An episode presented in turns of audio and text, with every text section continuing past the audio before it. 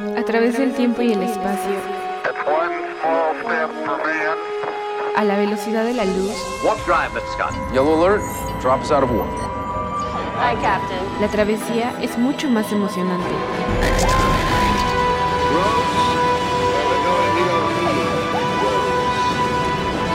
Must go faster. That's my secret, name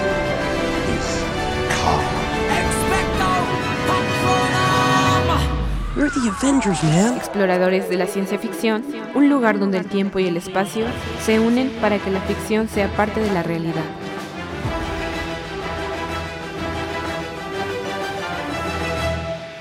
Exploradores de la ciencia ficción, ¿cómo están?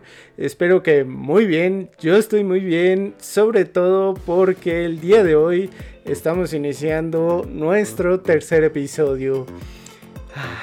¡Qué bien! Me moría de ganas por hablar con ustedes. A los que me han estado escuchando desde el primer episodio, les agradezco muchísimo todo su apoyo. Y si tú eres nuevo en este podcast, te informo que no necesitas ser un experto para poder escucharnos.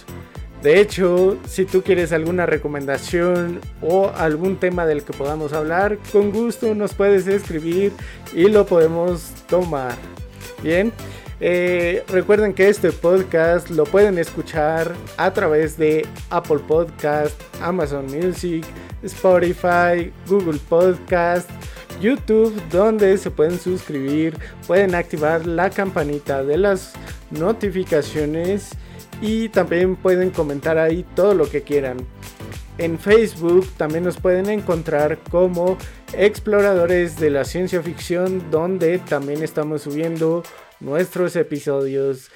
Y en Instagram como exploradores-sci-fi. En fin, hoy les tengo un programa muy bueno para que ustedes reflexionen porque les tengo un par de películas de recomendación que prácticamente son proféticas en lo que estamos viviendo actualmente. Pero sin más interrupciones, vámonos con las noticias. Estas son las noticias, las 5 de la Primer semana. noticia del día. Pues los fans de Marvel recibieron una gran sorpresa. Eh, se reveló el primer tráiler de Shang-Chi and the Legend of the Ten Rings. Película muy esperada que cuenta con un elenco principalmente asiático. La estrategia de Disney es atacar mucho los mercados asiáticos, pues como ustedes saben, las películas de los Avengers han tenido muy buenas recaudaciones de China principalmente. Con esta película planeaban atraer todavía más la atención del público chino. Sin embargo, las estadísticas dicen que el tráiler no fue muy bien recibido por el público asiático. Esperamos que le vaya bien. Por si usted no lo conoce, Shang-Chi es un maestro del kung fu que fue creado por el escritor Steve Englehart y el artista Jim Starling. Shang-Chi exhibe habilidades extraordinarias en las artes marciales, tanto con las manos vacías como con armas, y posteriormente se une a los Vengadores. Quizá en un futuro lo veamos en el mundo cinematográfico de Marvel con los demás Vengadores. Cabe destacar que la película de Shang-Chi and the Legend of the Ten Rings se espera estrenar el 3 de septiembre del 2021.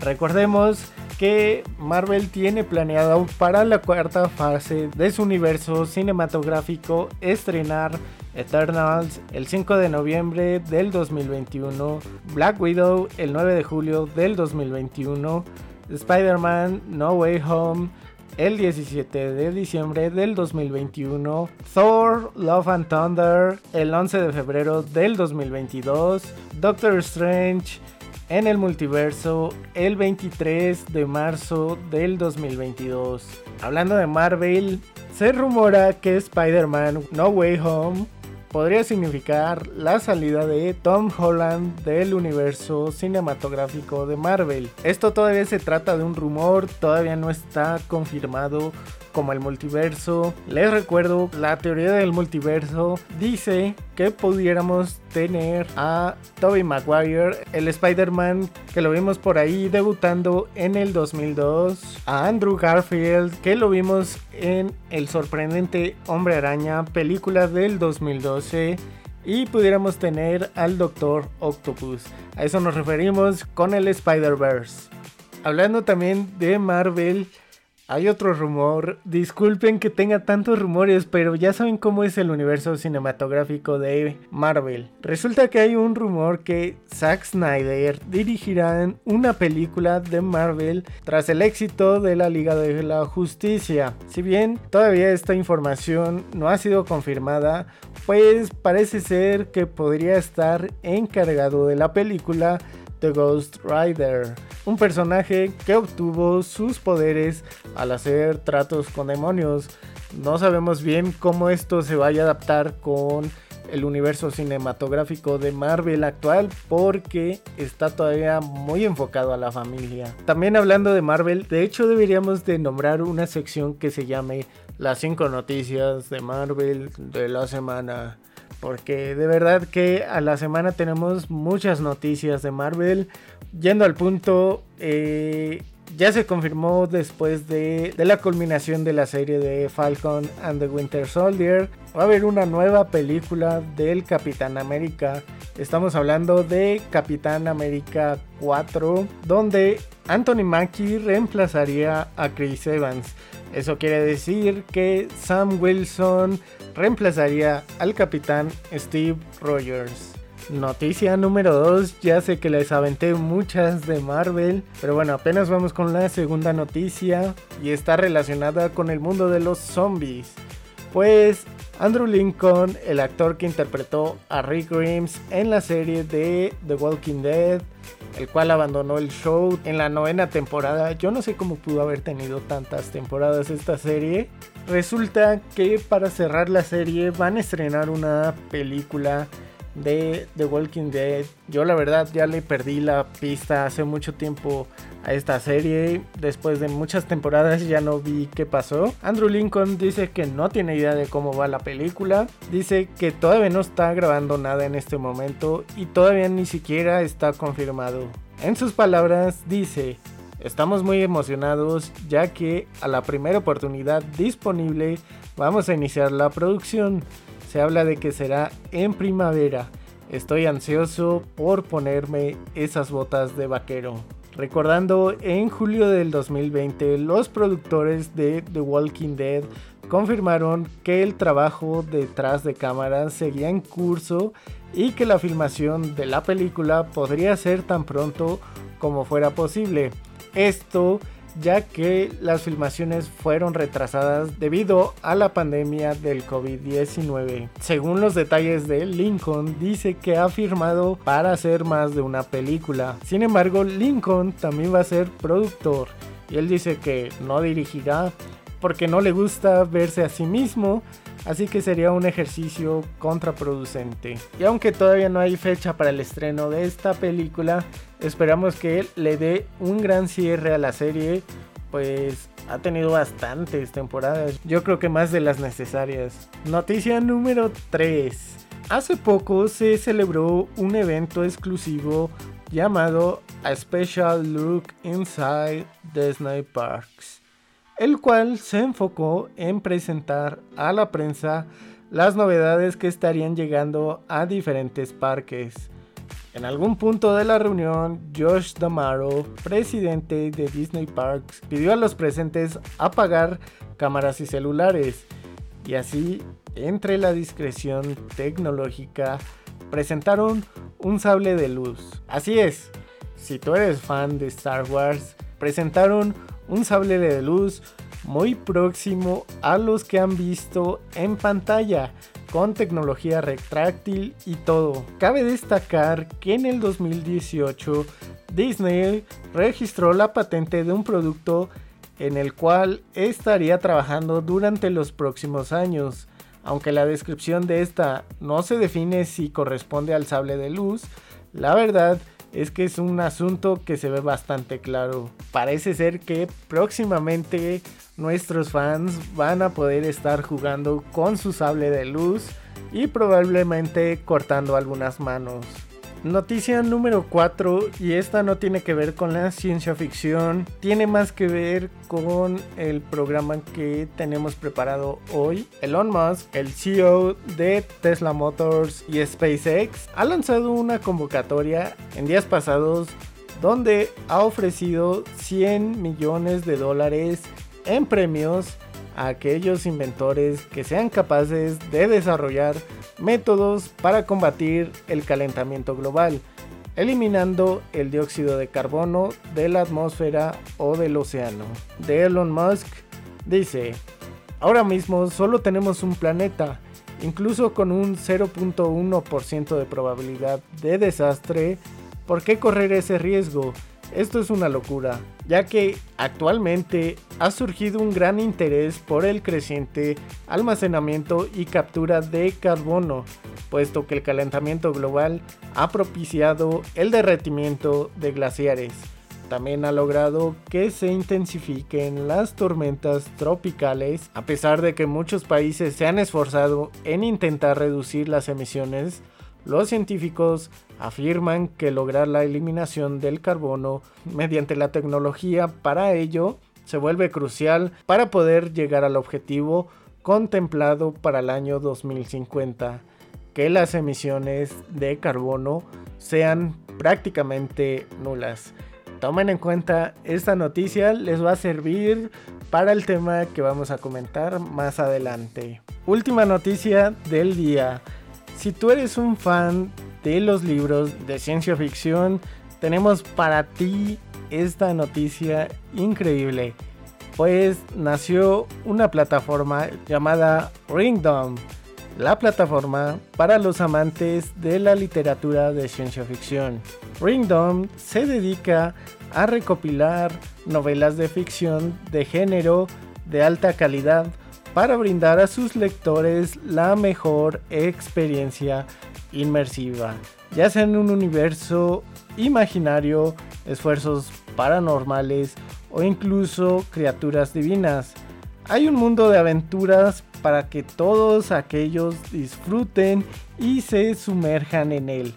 El equipo de Ringdom cree que las historias pueden ayudarnos a tener un escape temporal de nuestra vida cotidiana y despertar nuestras almas a diferentes mundos. La aplicación está disponible en Google Play y ofrece a los lectores listas relevantes de libros recomendados según las lecturas anteriores del usuario, algo así como un Spotify de los libros. Y por cierto, han creado una comunidad de fans de la ficción que tienen acceso a varios géneros como thrillers, fantasías, videojuegos, urbano paranormal, urbano realista y mucho más. Ringdom se ha centrado en diseñar una ecosfera de lectura en la que todos estén conectados para crear un sentido de comunidad dentro de la plataforma. Te recuerdo, si tú eres un fan de la lectura, vete ya a Ringdom. No, esto no es publicidad. Ojalá me pagaran por dar esta publicidad. En fin, hasta acá las noticias. Y prepárense, hoy tenemos una recomendación un poco dramática. Así que... Recomendación semanal de arte.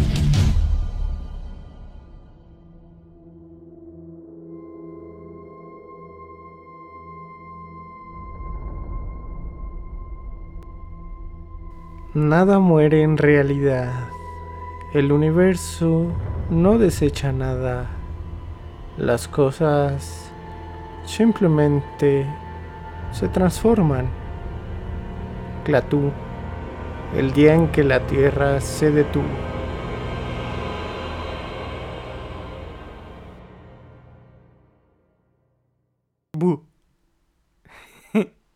Perdonen ustedes, lo tenía que hacer Eh, lo que acaban de escuchar es una frase dicha por Clatú, el Clatú de El día en que la Tierra se detuvo, versión 2008. Hay dos versiones de la película de El día en que la Tierra se detuvo, una estrenada en 1951 y otra versión estrenada en el 2008. Vamos a hablar de las dos, pero primero vamos a hablar de la primera película, la versión de 1951 producida por el director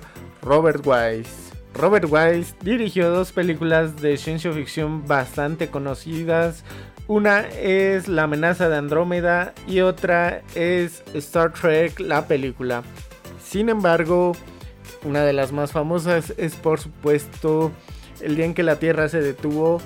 Pues aunque está basada en un libro, varía mucho porque es una versión que su objetivo principal era advertirnos sobre el gran poder y la gran responsabilidad es para nosotros como los humanos el manejo de armas nucleares. Antes ya de entrar de lleno en este tema de, de la película, quiero que sepan que la banda sonora del día en que la Tierra se detuvo está hecha con un instrumento llamado el Teremin. El Teremin fue usado como instrumento para una película de Alfred Hitchcock, para la película de Recuérdame.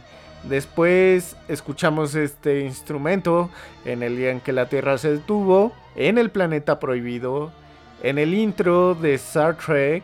Hay muchas personas que creen que el Teremin fue usado para grabar el intro de Doctor Who, pero no fue así. También lo escuchamos en una película llamada El Maquinista. Recuerdan que en el primer episodio de este podcast yo les hablaba sobre la película The First Man, El primer hombre en la luna. Bueno, aunque es una película del 2019, déjenme contarles que la banda sonora también cuenta con el instrumento del Teremín. Hay una canción de Led Zeppelin que se llama Whole Lotta Love en donde utilizaron una variación del Teremin para grabar parte de la canción. El Teremin fue inventado por un ruso llamado León Teremin. Si se quieren echar un clavado a la historia de este instrumento, muy utilizado en películas de ciencia ficción y de terror por el sonido tan peculiar que sale de él. De hecho, está compuesto por dos, dos antenas una antena en vertical y una en horizontal. Y cuando tú pasas tu mano a través de estas antenas, lo que hace es producir un tono. Y la otra antena lo que hace es controlar el volumen. De hecho hay un video buenísimo donde Lady Gaga la ponen a tocar el teremín. Está muy bueno, véanlo. Les quería contar un poco sobre el teremín porque si es un elemento muy de ciencia ficción muy usado en, algunas bandas sonoras. De hecho, también lo utilizaron en, la primera película de La Cosa de Otro Mundo. Muy inusual el sonido que hace este instrumento. En fin, volvamos con la película del día en que la Tierra se detuvo. Una de mis joyas principales que yo tengo en mi colección. Porque elegí una película de 1951 que es muy complicado encontrarla hoy en día tiene mucho que ver con lo que estábamos viviendo hace un año con la pandemia. Me sorprendió mucho ver los titulares de los periódicos y de algunos artículos en internet de noticias que iniciaban exactamente con ese título, el día en que la Tierra se detuvo. Recuerdan que pasaban imágenes de España, de Italia, Nueva York y muchos otros lugares muy concurridos donde usualmente estaríamos ahí acostumbrados a ver un montón de autos, un montón de personas, un caos total. Pues con esas fotos se veía prácticamente de película de ciencia ficción donde todo se paraba. Todo estaba parado. Como les comenté hace un momento, esta película era una advertencia hacia los humanos para decirnos, oigan, ya se están pasando con las armas nucleares si ustedes se llevan estas armas nucleares al espacio, no nada más se están poniendo en peligro ustedes, ponen en peligro a otros planetas, pueden crear incluso una guerra entre civilizaciones de otros planetas simplemente por el uso de sus armas. Así lo decían en la película. La pandemia fue una advertencia de nuestro planeta para decirnos, ¿saben? Ya se están pasando por mucho con este tema de el cambio climático, eh, devastar con todos los recursos, producir en masa plástico. De hecho, a principios de año declararon que la materia creada por el hombre ya superaba por mucho a la biomasa. ¿Esto qué quiere decir? Que hay más plástico, hay más cristal, hay más pintura, hay más artefactos producidos por el hombre que seres vivos en todo el planeta. ¿Tienen idea del impacto global que tiene todo este tema? Prácticamente en el pico máximo de la pandemia dicen esto de que la materia creada por el hombre había superado a la biomasa. Definitivamente, definitivamente, la pandemia es un indicador para avisarnos a los seres humanos. Ya, o sea, ya de verdad, ya se pasaron, ya están acabando con todo, con especies, con ustedes mismos por favor, paren. Eso era lo que quería decir la pandemia. Algo muy bueno en la película de El día en que la Tierra se detuvo de 1951 es que Clatú eh, tiene la oportunidad de hablar con un científico. Y este científico entiende lo que le dice Clatú de, de las armas nucleares. Y le dice el científico, ¿sabes? Deberías de crear una advertencia, una advertencia fuerte. Escúchenme bien lo que digo. Debes de crear una advertencia fuerte para que los humanos digan, ok, esto tiene mucha importancia. Así que ya vi tu advertencia y con eso ya te voy a poner atención a ti, Clatú, para que me des tu mensaje. La misión principal de Clatú era dar este mensaje a la humanidad, al menos en la versión de 1951. Eh, la misión de Clatú es dar este mensaje de se están pasando con las armas nucleares, hagan caso porque si no se ponen en peligro ustedes y nos ponen en peligro a todos nosotros. Entonces, ¿qué pasa? Llega la pandemia y es nuestra primera advertencia.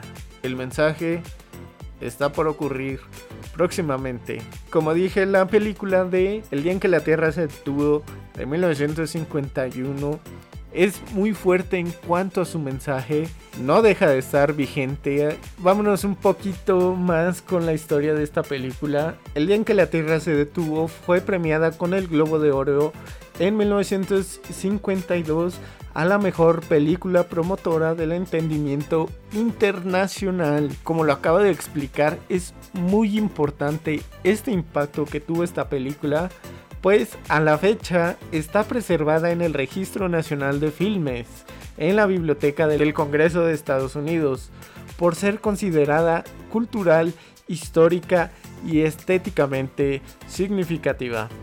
Forma parte por supuesto, The Life is Top 10 en la categoría de películas de ciencia ficción. Esta película fue estrenada pocos años después de la Segunda Guerra Mundial. En ese entonces Hollywood estaba en una época en la que prácticamente todas sus películas estaban alertando que el gran problema era el comunismo. Se referían a espías soviéticos o de traidores estadounidenses y había muchas películas en las que prácticamente la amenaza roja llegaba a la Tierra en forma de marcianos, selenitas. Así eran las películas de ciencia ficción antes. Todo lo pintaban de rojo y los rojos eran los malos. Y marcaban como que a los alienígenas que iban a venir a la Tierra a conquistarnos. Y ellos eran los malos. Y realmente lo que estaba queriendo decir Hollywood era los rusos pueden venir en cualquier momento, entonces los rusos son nuestros enemigos. Y la verdad es de que no es cierto. Realmente los humanos siempre hemos sido los enemigos de los humanos. Y pues con todo eso que existía en esos tiempos, llega esta película del día en que la Tierra se detuvo a romperlo. Cabe destacar que en el día en que la Tierra se detuvo, inicia con una secuencia fotográfica muy bonita. No sé si recuerdan esta escena muy clásica en muchas películas de ciencia ficción, donde empieza con el espacio y se va acercando y aparece el sistema solar y se acerca más y aparece la luna con la Tierra y se acerca más a la Tierra y se ven las nubes y se acerca más y se ve el continente y se acerca más y, y se ve una ciudad. ¿Sí? ¿Recuerdan esta escena muy clásica? Bueno, la primera película que tuvo ese efecto especial en la historia fue el día en que la Tierra se detuvo. Baja este platillo volador eh, en una de las plazas de Estados Unidos. Se abren las compuertas. Baja Clatú. Y trae un dispositivo en la mano que se asemeja a una pistola. Y ya se imaginarán una, una reacción muy, muy humana. Dispararle al alienígena porque trae un arma en la mano. Y no, traía él un dispositivo que era prácticamente una biblioteca. Y con esa escena tan tensa, tan precisa, tan bien planeada, de repente todos los actores enfocan su mirada al fondo y en ese fondo aparece un robot, un robot llamado Gord. Sale en un capítulo de The Big Bang Theory donde también se observa a María, la robot de Metropolis, la película en la que hablamos en el primer episodio. Bueno, no me hagan salirme del tema. Este robot Gord eh, metálico de 3 metros, muy imponente, pero en verdad es impresionante la fuerza visual que todavía tiene esa película cuando aparece Gord. Y Gord es uno de los eh, robots muy emblemáticos de toda la ciencia ficción. De hecho, Bender, que sale en Futurama, asemeja mucho la figura de ese robot tan emblemático. Ya no les voy a seguir diciendo más sobre esta película. En verdad quiero que la vean. Es complicado verla, pero no sé, se me ocurre que si quieren en Facebook, un día de estos programamos una, una stream para poder ver esa película en conjunto. ¿Va? Muy bien. Ahora vámonos, vámonos a la versión del 2008. En la versión de 1951, el problema por el que estaban advirtiendo los alienígenas eran las armas nucleares. En esta película del 2008 estaban advirtiendo sobre el cambio climático y todas las amenazas ecológicas que representaban los seres humanos. En el libro Clatú lo describen como un ser benevolente que viene bajando con un mensaje de paz para todos los humanos. No por nada eligieron a Keanu Reeves en el papel de Clatú. Si ustedes conocen más o menos la historia de Keanu Reeves, es un personaje que todos los actores lo escriben como súper carismático, una persona increíblemente bondadosa. De hecho, hay un video muy famoso de él donde le cede el asiento a una persona en el metro. Él, él, va viajando en el metro como cualquier ser humano común y corriente y le cede el asiento a alguien. No es nada del otro mundo, pero yo creo que como actor de Hollywood está dando un mensaje muy bueno para la humanidad que en estos tiempos prácticamente hacen famoso a una persona que está haciendo cosas en internet que realmente no le aporta nada a la humanidad. Lo vimos mucho en estas épocas. Los científicos y los doctores fueron los verdaderos héroes de durante la pandemia. Ellos fueron quienes salieron adelante y pues a lo que quiero llegar es que realmente Keanu Reeves es un actor que nos ha mostrado ese toque de humildad, ese toque de empatía que todos los humanos necesitamos. Ese era el objetivo de platicarles porque Keanu Reeves fue una excelente opción para interpretar a Klaatu. En fin, continuando con la película, Sí, sale Gord de nuevo en esta película del 2008, pero saben que hay algo microscópico con lo que pretenden los alienígenas acabar a la raza humana. Y esto comienza como que a carcomerse a todos los seres humanos y todo.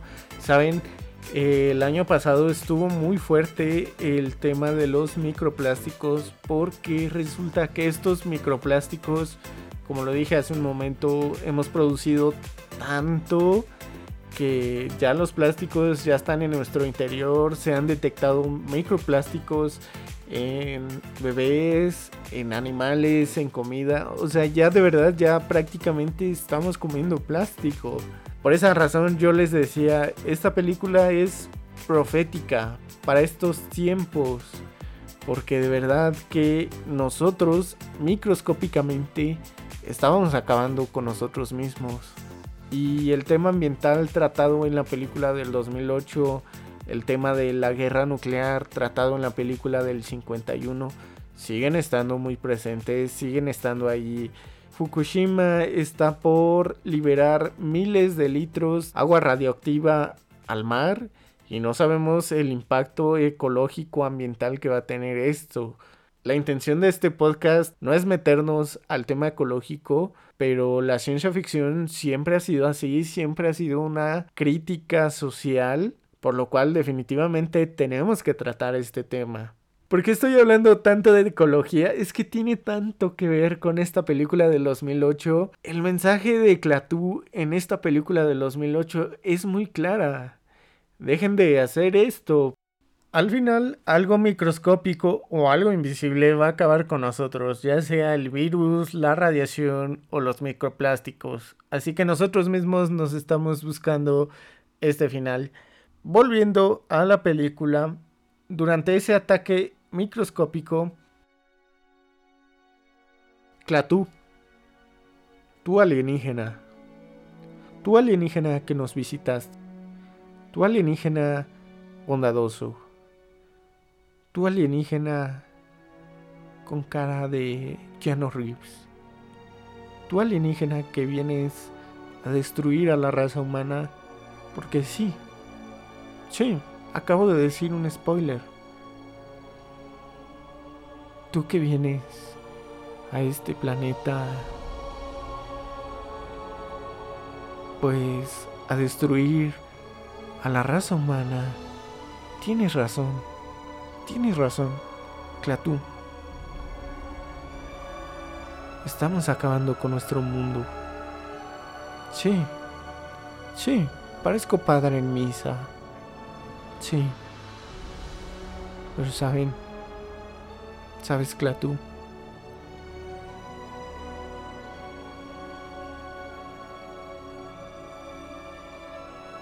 Cuando estamos en el precipicio, cambiamos. La raza humana va a cambiar cuando esté en el precipicio. Estimados escuchas de este podcast, esperamos que sí. Hace algunos días vi un mensaje que publicó una de mis amigas en su WhatsApp y decía lo siguiente, los grandes cambios siempre vienen acompañados de una fuerte sacudida. No es el fin del mundo, es el inicio de uno nuevo. Como le dije hace un momento, esperamos que en el precipicio cambiemos. En fin, yo les recomiendo muchísimo que vean El día en que la Tierra se detuvo, ya sea la versión de 1951, que lo dije mucho durante el podcast, o la versión del 2008. Yo espero que se animen con el stream para ver la versión de 1951. En fin, les agradezco muchísimo haber escuchado este podcast. Yo sé que me puse algo intenso y espero que esto no los asuste del podcast. No todos van a ser así. Yo espero que algunos sean más divertidos, otros más serios como este.